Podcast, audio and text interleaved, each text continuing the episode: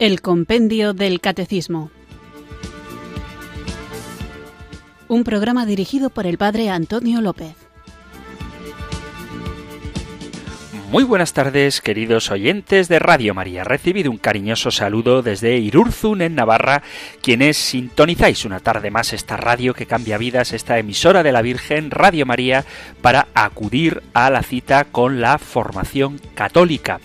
Estábamos hablando en estos programas anteriores, y aún seguiremos con ello, sobre la escatología y en concreto hablábamos sobre el juicio. Algunos preguntaban a través del correo electrónico o el número de WhatsApp a ver cómo iba a ser ese juicio y lo cierto es que el juicio va a ser con misericordia para el que practicó la misericordia, porque dice la Sagrada Escritura que la misericordia se ríe del juicio, así explica el apóstol Santiago en su carta, en el capítulo 2, dice literalmente, porque tendrá un juicio sin misericordia el que no practicó la misericordia. La misericordia se ríe del juicio.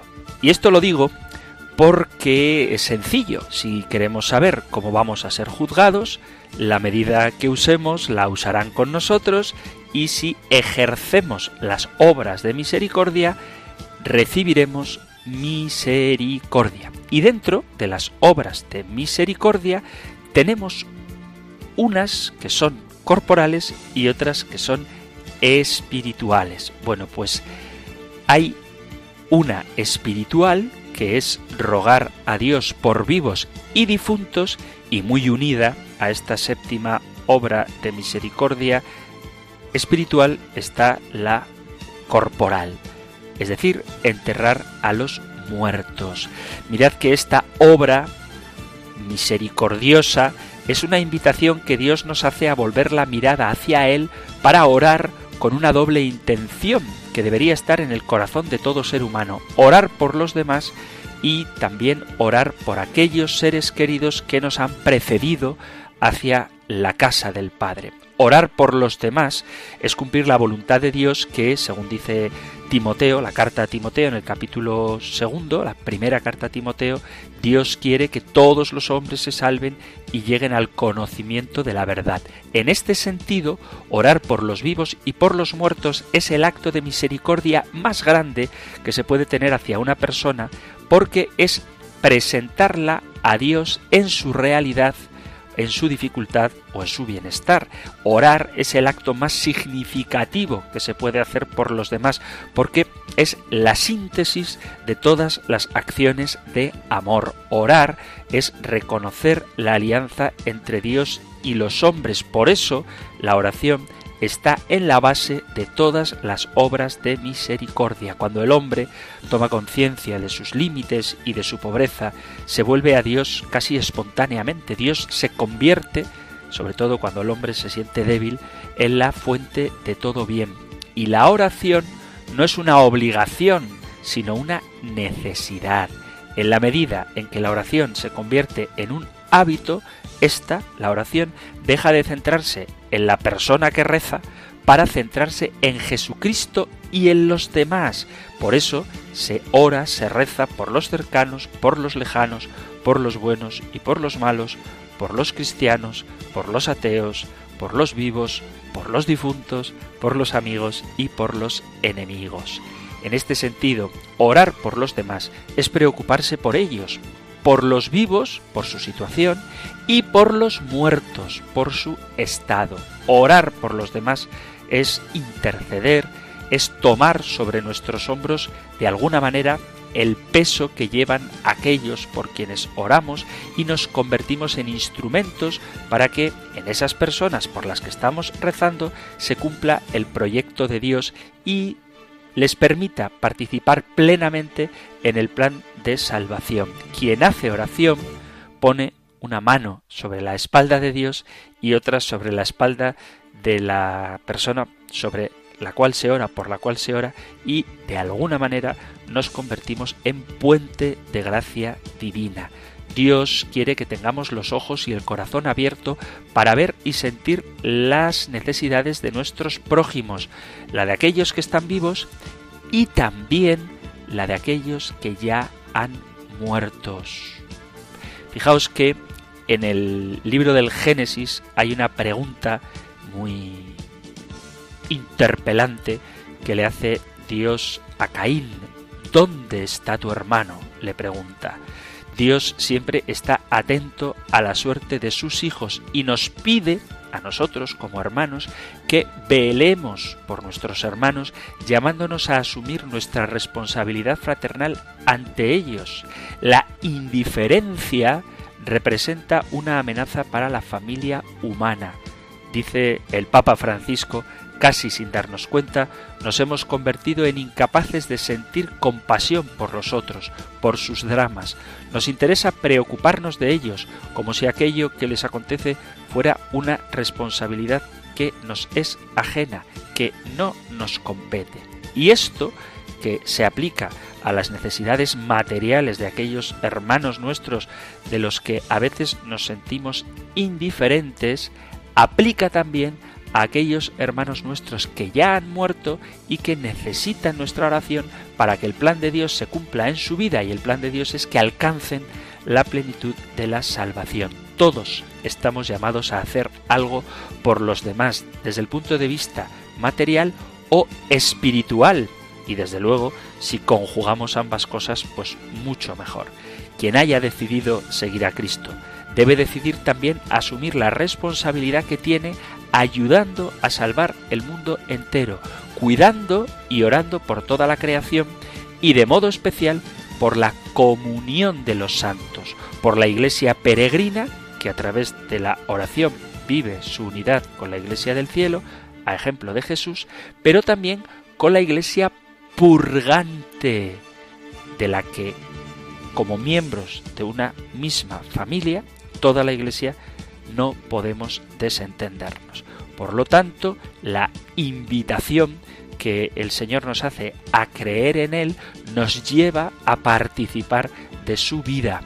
Podemos participar de su vida a través de los sufrimientos, de la caridad, sobre todo cuando participamos en la Santa Misa, en la Eucaristía y participamos después de esta vida también con nuestros sufrimientos que sirven de purificación y la oración los vivos por los difuntos les ayuda a llegar más rápidamente a esa plenitud que pide Dios para poder estar en su presencia. Ojo, esa plenitud que Dios pide y que Dios da. No es una perfección que podamos alcanzar por nosotros mismos, sino que es Dios quien nos la da y por eso podemos rezar para que nuestros hermanos difuntos la obtengan. Podéis intuir de qué vamos a hablar hoy, pero antes de meternos de lleno con el programa, invoquemos juntos el don del Espíritu Santo.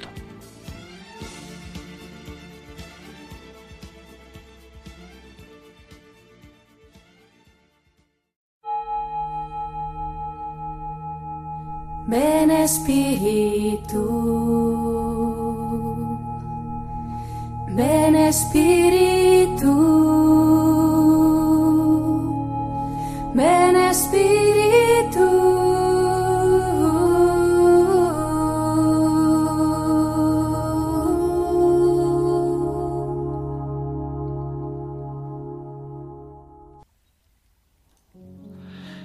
Padre misericordioso, en unión con la Iglesia triunfante en el cielo, te suplico tengas piedad de las almas del purgatorio. Recuerda tu eterno amor por ellas y muéstrales los infinitos méritos de tu amado Hijo. Dígnate librarles de penas y dolores para que pronto gocen de paz y felicidad. Dios Padre Celestial, te doy gracias por el don de perseverancia que has concedido a las almas de los fieles difuntos. Amable Salvador Jesucristo, eres el Rey de Reyes en el país de la dicha. Te pido que por tu misericordia oigas mi oración y liberes las almas del purgatorio. Llévalas de la prisión de las tinieblas a la luz y libertad de los hijos de Dios en el reino de tu gloria. Amable Salvador, Te doy gracias por haber redimido las pobres almas con tu preciosísima sangre, salvándolas de la muerte eterna. Dios Espíritu Santo, enciende en mí el fuego de tu divino amor. Aviva mi fe y confianza. Acepta benignamente las oraciones que te ofrezco por las almas que sufren en el purgatorio. Quiero aplicar los méritos de esta devoción en favor de toda la Iglesia sufriente y en especial por mis difuntos. Parientes, familiares, amigos, atiende mi plegaria para que podamos reunirnos en el reino de tu gloria. Dios Espíritu Santo, te doy gracias por todos los beneficios con que has santificado, fortalecido y aliviado a estas benditas almas y en especial por consolarlas en los actuales sufrimientos con la certeza de la felicidad eterna. Que pronto se unan contigo y oigan aquellas consoladoras palabras que las llaman al hogar del cielo. Venid, benditos de mi Padre, heredad el reino preparado para vosotros desde la creación del mundo.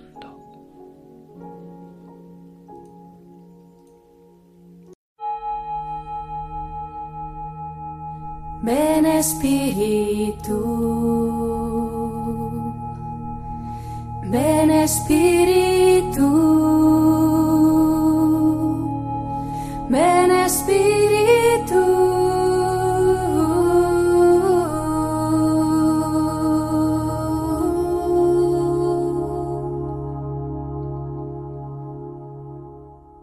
Hemos invocado al Espíritu Santo con esta oración por las almas del purgatorio porque el tema del que vamos a seguir tratando hoy tiene que ver precisamente con esto. Os recuerdo que estamos hablando de la vida eterna, hemos hablado de qué es la vida eterna, qué es el juicio particular, qué es el cielo y el último programa lo dedicábamos a ver qué es el purgatorio y cómo la Sagrada Escritura no utiliza la palabra purgatorio, pero la realidad del purgatorio sí que aparece en la palabra de Dios. Lo seguiremos viendo antes de profundizar en la siguiente pregunta que ahora leeré, pero os recuerdo que lo que veíamos era precisamente cómo, según la palabra de Dios, nada impuro puede entrar en su presencia y que la purificación necesaria se da siempre, según la Sagrada Escritura, a través del fuego que en muchas ocasiones representa a Dios mismo. Y hacíamos también una pequeña reflexión a propósito de qué sentido tiene el sufrimiento en el purgatorio y cómo ese sufrimiento no es el rencor de Dios, sino el amor que el hombre conoce y le hace sufrir precisamente por no haber respondido adecuadamente a esa oferta tan generosa de salvación que Dios nos está ofreciendo continuamente. Por lo tanto, queda claro que el purgatorio no es una segunda oportunidad, como si aquel que ha vivido alejado de Dios de pronto tuviera la posibilidad de reconciliarse con Él después de muerto cuando no quiso hacerlo en la vida, eso no es el purgatorio, y también afirmaba que el sufrimiento del purgatorio no añade nada a la pasión de Cristo. Y esto es porque para muchos no católicos los argumentos que dan para negar la realidad del purgatorio son que la redención ya ha sido obrada plenamente por Cristo y por lo tanto no hace falta ninguna purificación, cosa que es parcialmente falsa, parcialmente verdadera. Es verdad que Cristo ha obrado plenamente nuestra redención, pero para que esa redención se haga en nuestra vida es necesaria esa purificación. Y citaba la carta de San Pablo a los colosenses, Ahora me gozo en lo que padezco por vosotros y cumplo en mi carne lo que falta a las aflicciones de Cristo por su cuerpo, que es la Iglesia. Esto dice la palabra de Dios. Por lo tanto, se puede completar no porque la muerte de Cristo y su resurrección sean incompletas, sino porque ese don gratuito no se realiza plenamente en la vida del hombre, sino a través de un proceso que puede durar más allá de esta vida. en el purgatorio. Y, insisto, no se trata de una segunda oportunidad. Después de haber hablado de esto, es un resumen así muy rápido de lo que vimos en el programa anterior, continuamos pensando, reflexionando sobre el purgatorio con lo que trataremos hoy, que lo encontráis en el punto 1032 del Catecismo Mayor. Nosotros escuchamos ahora la pregunta 211 del compendio del Catecismo. Número 211. ¿Cómo podemos ayudar en la purificación de las almas del purgatorio? En virtud de la comunión de los santos, los fieles que peregrinan aún en la tierra pueden ayudar a las almas del purgatorio ofreciendo por ellas oraciones de sufragio, en particular el sacrificio de la Eucaristía, pero también limosnas, indulgencias y obras de penitencia.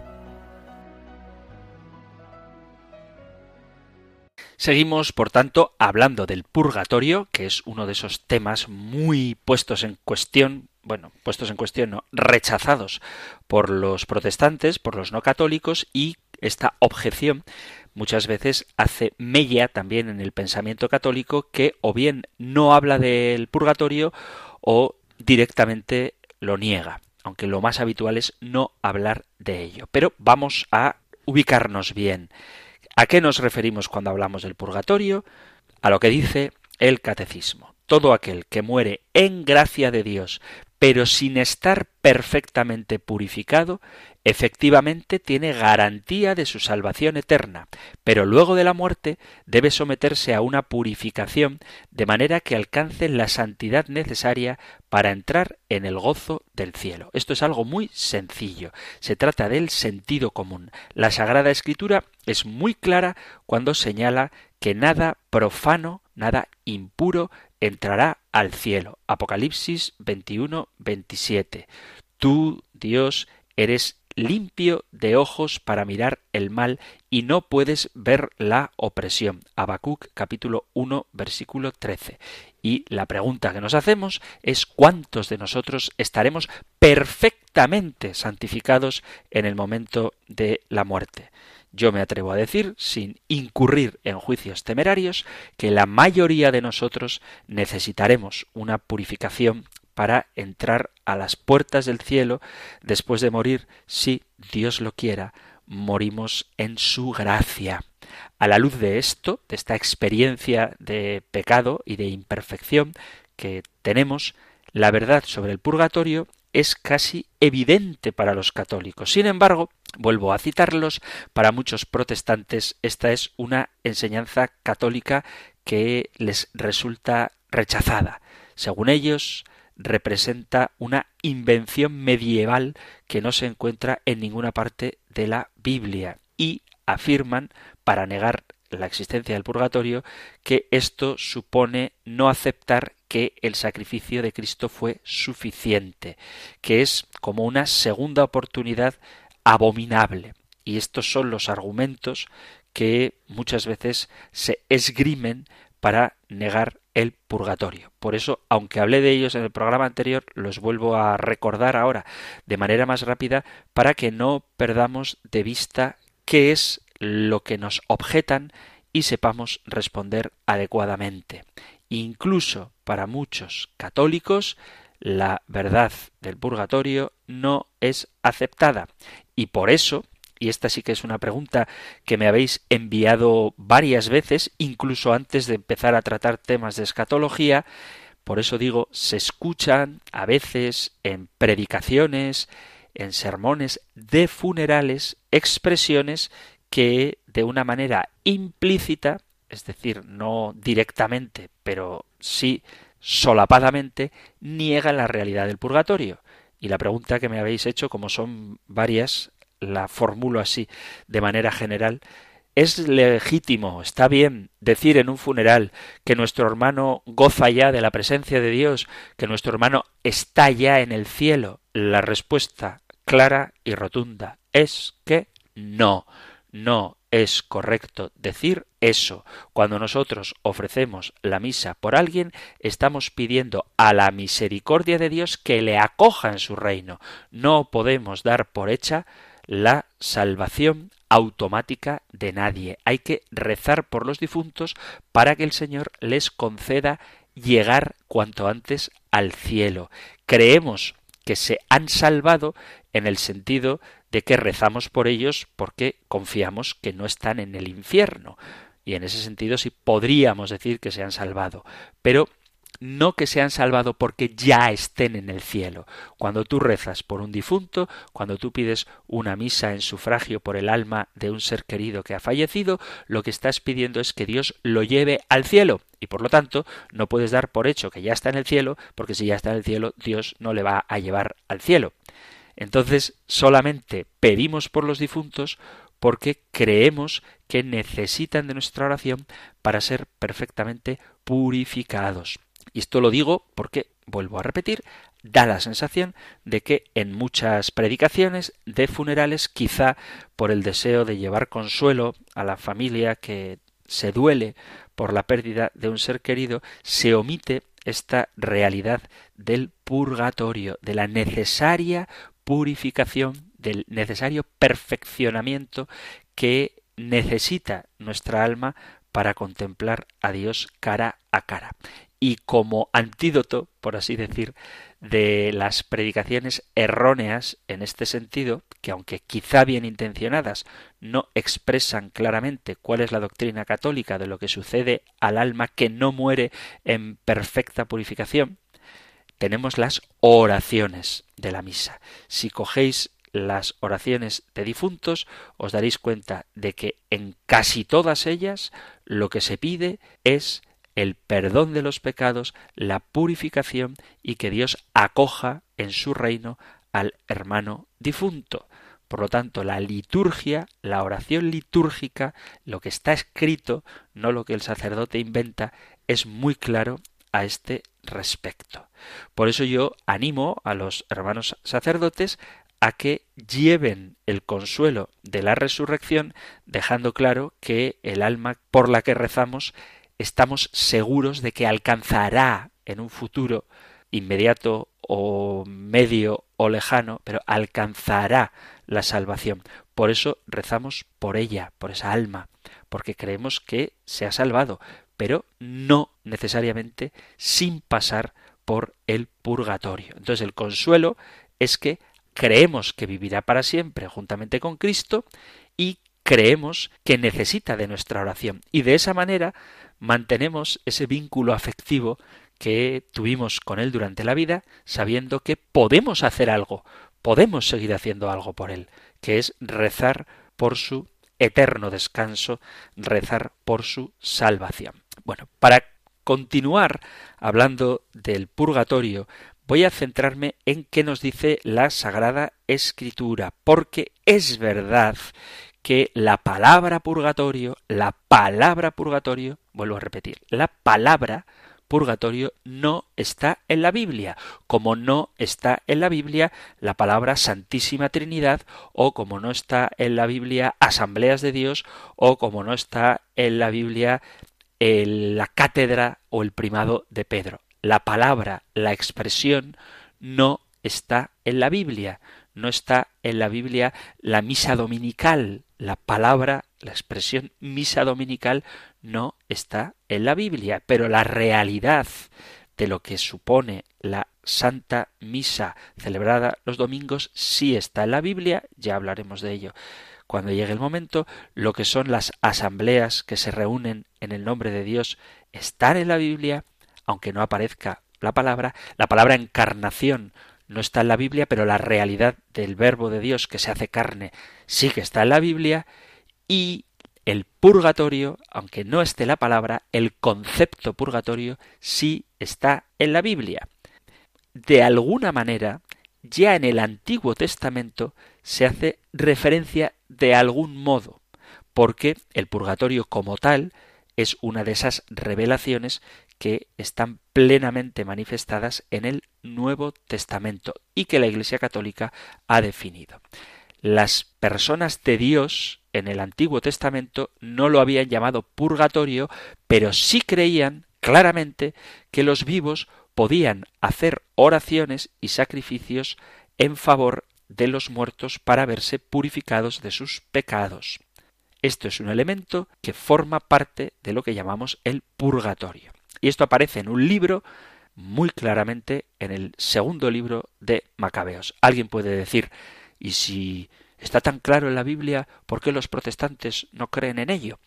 Los protestantes no creen en ello porque los protestantes han sacado de la Biblia seis libros, seis libros del Antiguo Testamento que no forman parte del canon de las Biblias protestantes. Si queréis profundizar más sobre este tema, os tengo que remitir a los programas casi casi del principio donde hablábamos de la Sagrada Escritura y de cómo ésta fue formada. Ahí explicábamos cómo el canon bíblico está compuesto por 73 libros y son los protestantes quienes extrajeron de la Sagrada Escritura estos seis libros que no les resultaban demasiado interesantes precisamente porque tenían una doctrina demasiado católica.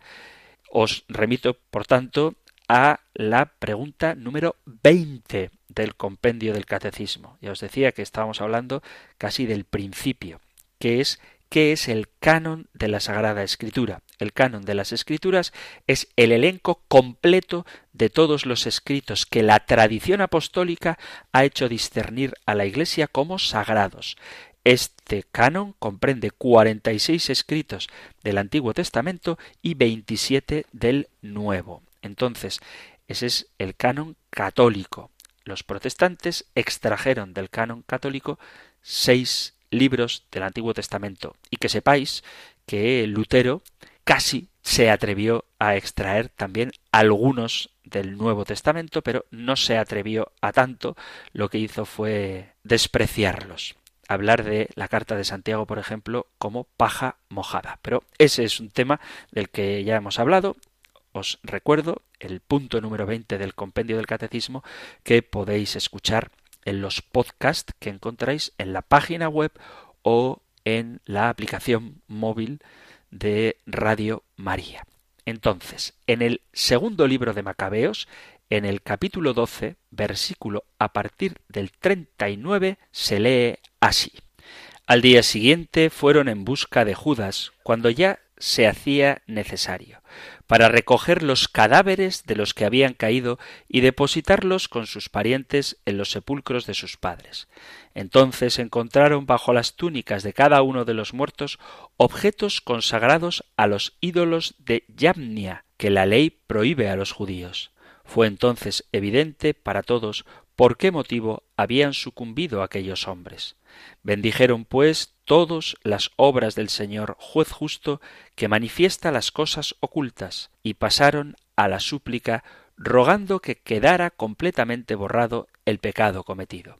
El valeroso Judas recomendó a la multitud que se mantuvieran limpios de pecado a la vista de lo sucedido por el pecado de los que habían sucumbido después de haber reunido entre sus hombres cerca de dos mil dracmas, las mandó a Jerusalén para ofrecer un sacrificio por el pecado, obrando muy hermosa y noblemente, pensando en la resurrección, pues de no esperar que los soldados caídos resucitarían, habría sido superfluo y necio rogar por los muertos. Mas si consideraba que una magnífica recompensa está reservada a los que duermen piadosamente, era un pensamiento santo y piadoso. Por eso mandó hacer este sacrificio expiatorio en favor de los muertos, para que quedaran liberados del pecado.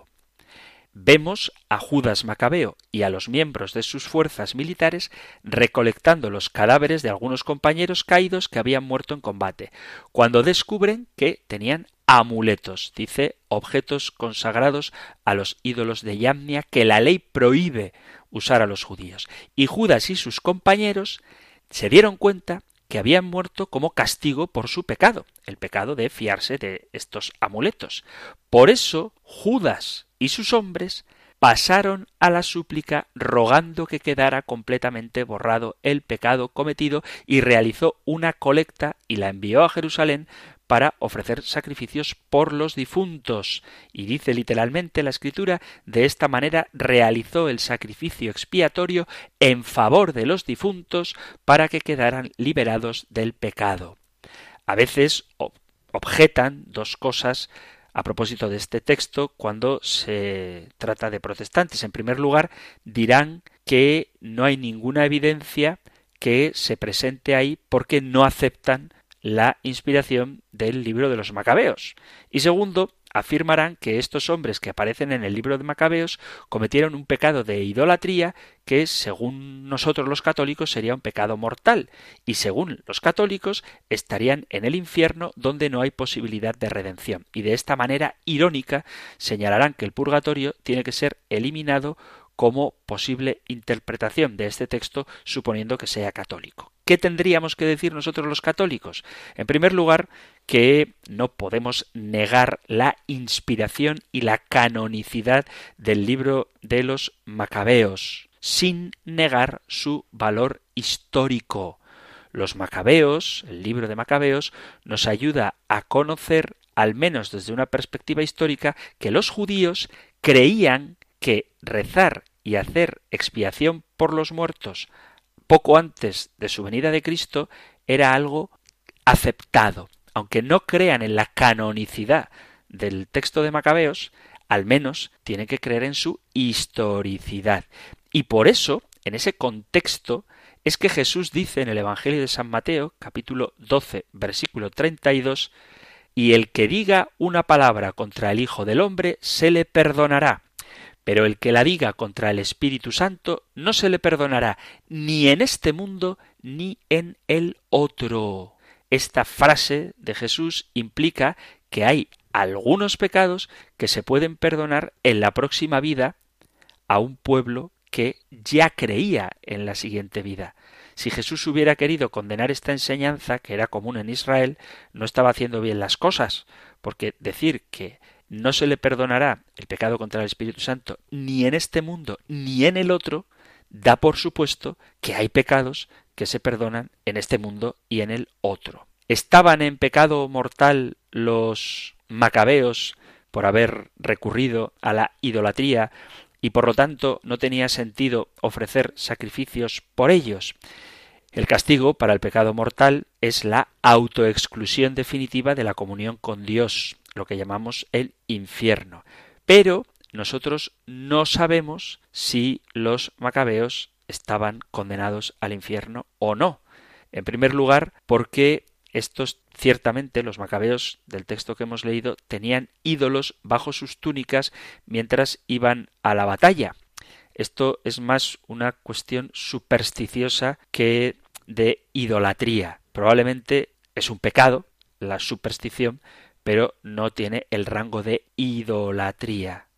Y en cualquier caso, aun en el supuesto de que realmente estuvieran incurriendo en la idolatría, hay algo que tenemos que tener muy claro, y es que nosotros nunca debemos dejar de rezar por aquellos que han muerto, porque sólo Dios conoce los corazones y sólo Dios sabe en qué situación muere alguno. Sólo Dios sabe el grado de culpabilidad de los pecadores. Sólo Dios puede juzgar. La Iglesia, ya hablaremos de ello, nunca ha condenado a nadie al infierno. Así como canoniza, afirma que alguien es un modelo de vida cristiana y afirma que está en el cielo en la presencia de Dios, que eso es la canonización, la Iglesia no condena a nadie. Hay personas que ciertamente han muerto en una situación de pecado grave.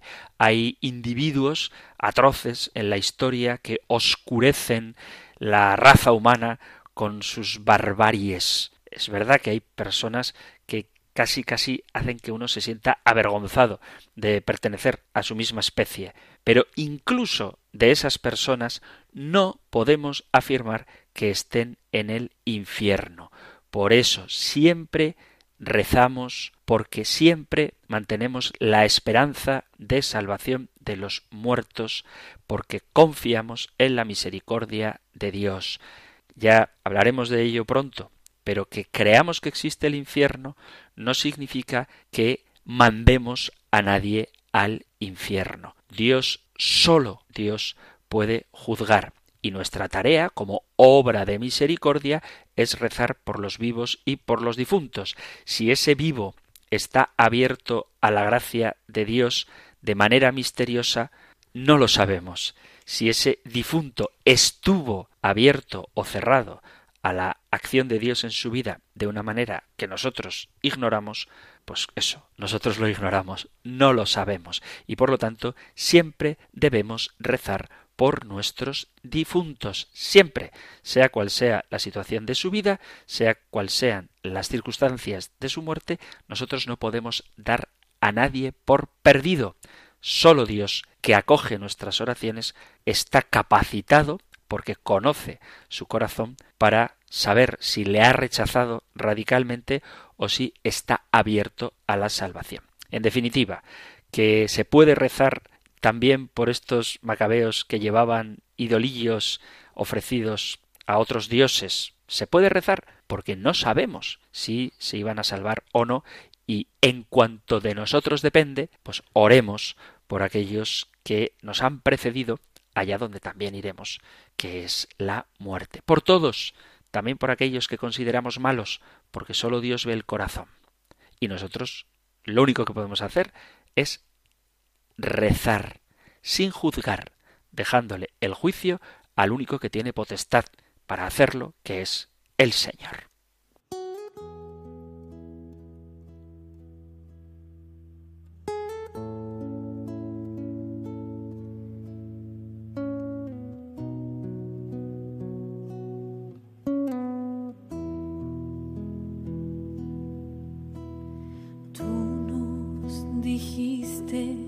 que la muerte.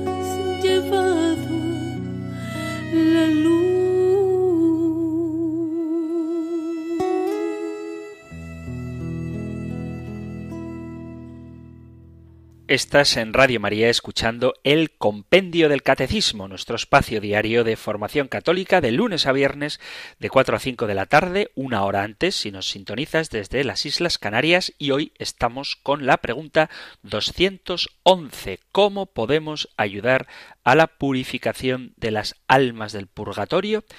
Y en esta respuesta repetimos algunas de las ideas a propósito de la existencia del purgatorio y cómo, aunque la palabra purgatorio como tal no aparece en la Sagrada Escritura, la idea del purgatorio sí que está incluso de alguna manera en el Antiguo Testamento, en el libro de los Macabeos, en el segundo libro de Macabeos, en el capítulo 12, a partir del versículo 39 se habla de cómo unos soldados murieron llevando bajo sus túnicas unos amuletos, cosa que es un pecado, y Judas Macabeo mandó hacer sacrificios por ellos y rezó por ellos.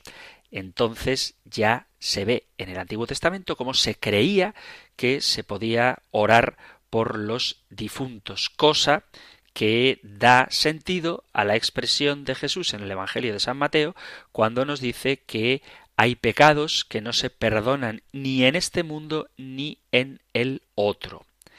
Y terminaba recordando que la objeción que ponen los protestantes es, por un lado, no aceptar la canonicidad que el libro de Macabeos, los libros de Macabeos, están inspirados por Dios, pero habría que decirles que, aun aceptándoles aunque se equivoquen, que el libro de Macabeos no fuera hipotéticamente palabra de Dios, históricamente sí que tiene valor y ya se ve cómo históricamente los judíos rezaban por la suerte de los difuntos. Eso por un lado. Y la otra pega que ponen es que si habían incurrido en idolatría, eso sería un pecado mortal y por lo tanto no tendría sentido rezar por ellos porque estarían en el infierno, y la respuesta que damos los católicos es que nunca sabemos quién va al infierno y por tanto nuestra vida de caridad nos debe llevar a mantener la esperanza siempre encendida, rezando por nuestros difuntos, porque sólo Dios puede juzgar. Además de estos textos, hay otros pasajes donde queda clara la existencia ya en el Nuevo Testamento de un periodo de purificación. En el Evangelio de San Mateo, en el capítulo quinto, Jesús explicita acerca del purgatorio. Vamos a leer el capítulo quinto del Evangelio de San Mateo a partir del versículo 25. Leo desde el versículo 22. Yo os digo, todo aquel que se encolerice contra su hermano será reo ante el tribunal, pero el que llame a su hermano imbécil será reo ante el Sanedrín, y el que le llame renegado será reo de la gehenna del fuego. Si pues al presentar tu ofrenda en el altar te acuerdas entonces de que tu hermano tuyo tiene algo contra ti, deja allí tu ofrenda delante del altar y vete primero a reconciliarte con tu hermano. Luego vuelves y presentas tu ofrenda. Ponte enseguida a buenas con tu adversario mientras vas con él por el camino, no sea que tu adversario te entregue al juez y el juez al guardia y te meta en la cárcel. Yo te aseguro que no saldrás de allí hasta que no hayas pagado el último céntimo. En este pasaje vemos cómo se utiliza el ejemplo de la prisión, no saldrás de la prisión hasta que hayas pagado el último céntimo, como una metáfora del sufrimiento del purgatorio que se requerirá para purificar los delitos que no rompen definitivamente nuestra relación con Dios. Los protestantes dirán que Jesús simplemente está dando instrucciones con respecto a esta vida exclusivamente, y eso no tiene nada que ver con el purgatorio. Sin embargo, esta interpretación protestante no tiene mucho que ver con el contexto del que estamos hablando. Estos versículos están en el Sermón de la Montaña, seguro que los habéis reconocido, en el que Jesús nos enseña sobre el cielo y sobre el infierno, sobre los pecados tanto mortales como los pecados veniales, en un contexto que presenta el reino de los cielos como la meta última. Jesús continúa diciendo que si no amas a tus enemigos, ¿qué recompensa vas a tener? Y aclara muy bien que estas recompensas no son de este mundo, son las recompensas del Padre que está en el cielo. Habría que leer todo el capítulo quinto del Sermón de la Montaña, pero el contexto es precisamente este, pues si tu ojo derecho te es ocasión de pecado, sácatelo y arrójalo de ti, más te conviene que se pierda uno de tus miembros que no que todo tu cuerpo sea arrojado en la gehenna. Por lo tanto, el contexto es este de la salvación eterna. Además, como dice San Juan en el capítulo 20, versículo 31, Todas las sagradas escrituras están escritas bajo la creencia que puedes tener vida eterna en su nombre. Leo Juan 20 desde el versículo 30. Jesús realizó en presencia de los discípulos otras muchas señales que no están escritas en este libro. Estas han sido escritas para que creáis que Jesús es el Cristo, el Hijo de Dios, y para que creyendo tengáis vida en su nombre. Por lo tanto, toda la Sagrada Escritura tiene un sentido escatológico. Yo cuando celebro funerales, normalmente, salvo dos excepciones que ahora no os contaré, no cambio las lecturas de la misa, porque tengo la convicción, sin forzar el Evangelio, de que todo lo que está escrito en la palabra de Dios tiene una dimensión escatológica y por supuesto también esta parábola de que cuando vayas al camino hacia el juez, ponte a buenas con tu adversario, porque si no, no saldrás de la cárcel hasta que hayas pagado el último céntimo. Toda la Sagrada Escritura tiene una dimensión escatológica sobre el plan total de la vida divina en el mundo que está por venir, nuestra vida actual es presentada, como dice el apóstol Santiago, como un vapor que aparece durante corto tiempo y luego se desvanecerá. Carta de Santiago capítulo 1 versículo 17. Sería muy raro poner el énfasis del Sermón de la Montaña en el otro mundo, en todo el Sermón de la Montaña, menos en estos versículos que estamos reflexionando ahora. Cuando agregamos esto al hecho de que la palabra griega para prisión.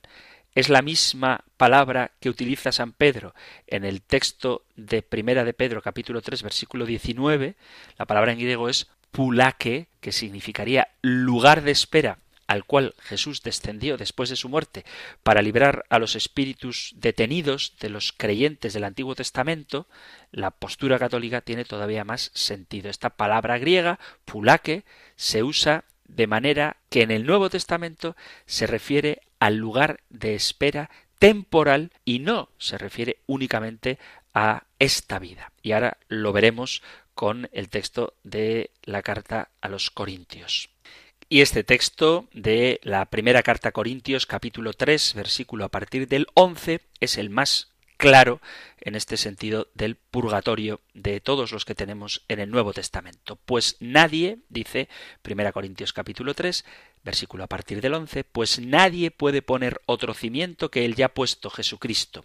Y si uno construye sobre este cimiento con oro, plata, piedras preciosas, madera, heno, paja, la obra de cada cual quedará al descubierto la manifestará el día que ha de revelarse por el fuego, y la calidad de la obra de cada cual quedará al descubierto. La manifestará el día que ha de revelarse por el fuego, y la calidad de la obra de cada cual la probará el fuego.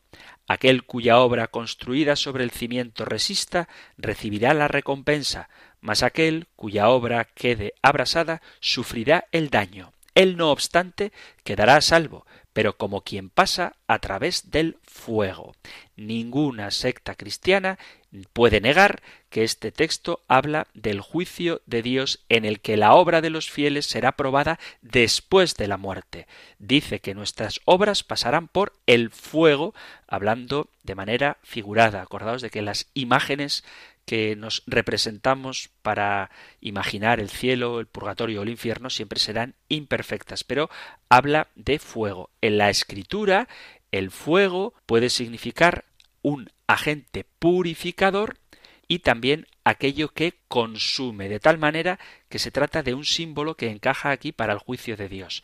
Algunas de las obras representadas son quemadas y otras son purificadas. Unas sobreviven y otras se queman según su calidad. Hay unas que son de madera, heno o paja y hay otras que son de plata u oro a lo que se refiere no puede ser el cielo, porque hay imperfecciones que necesitan quemarse y repetimos que nada que no sea puro puede entrar en la presencia de Dios, según dice el Apocalipsis.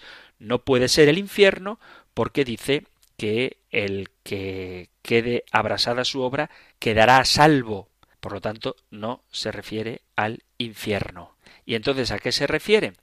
Nosotros decimos que al juicio pero ese juicio es el juicio de los salvados que han de ser purgados, purificados de sus imperfecciones.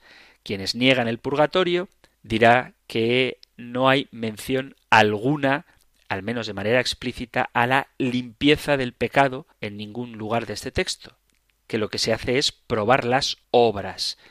En enfoque está puesto que las recompensas que recibirán los creyentes por sus servicios no se limpian. El enfoque estaría puesto en la recompensa que recibirán los creyentes por su servicio y no en cómo se limpia su pecado o su imperfección. Y los creyentes verán cómo sus obras atraviesan el fuego, pero ellos escapan de él. Y aquí hay que preguntarse, ¿qué son los pecados sino obras malvadas? Dice San Mateo en el capítulo 21, No todo el que me diga Señor, Señor entrará en el reino de los cielos, sino el que haga la voluntad de mi Padre Celestial. Muchos me dirán, Señor, Señor, no profetizamos en tu nombre y en tu nombre expulsamos demonios y en tu nombre hicimos muchos milagros, y entonces les declararé, jamás os conocí, apartaos de mí, agentes de iniquidad. Y en Gálatas 5 habla de las obras. Las obras de la carne son conocidas. Fornicación, impureza, libertinaje, idolatría, hechicería, odios, discordias, celos, iras, rencillas, divisiones, disensiones, envidias, embriagueces, orgías y cosas semejantes. Estas obras representan pecados e imperfecciones. De lo contrario, ¿por qué tendrían que ser eliminadas? Y es imposible que una obra sea limpiada sin que se limpie el ser humano que la cometió.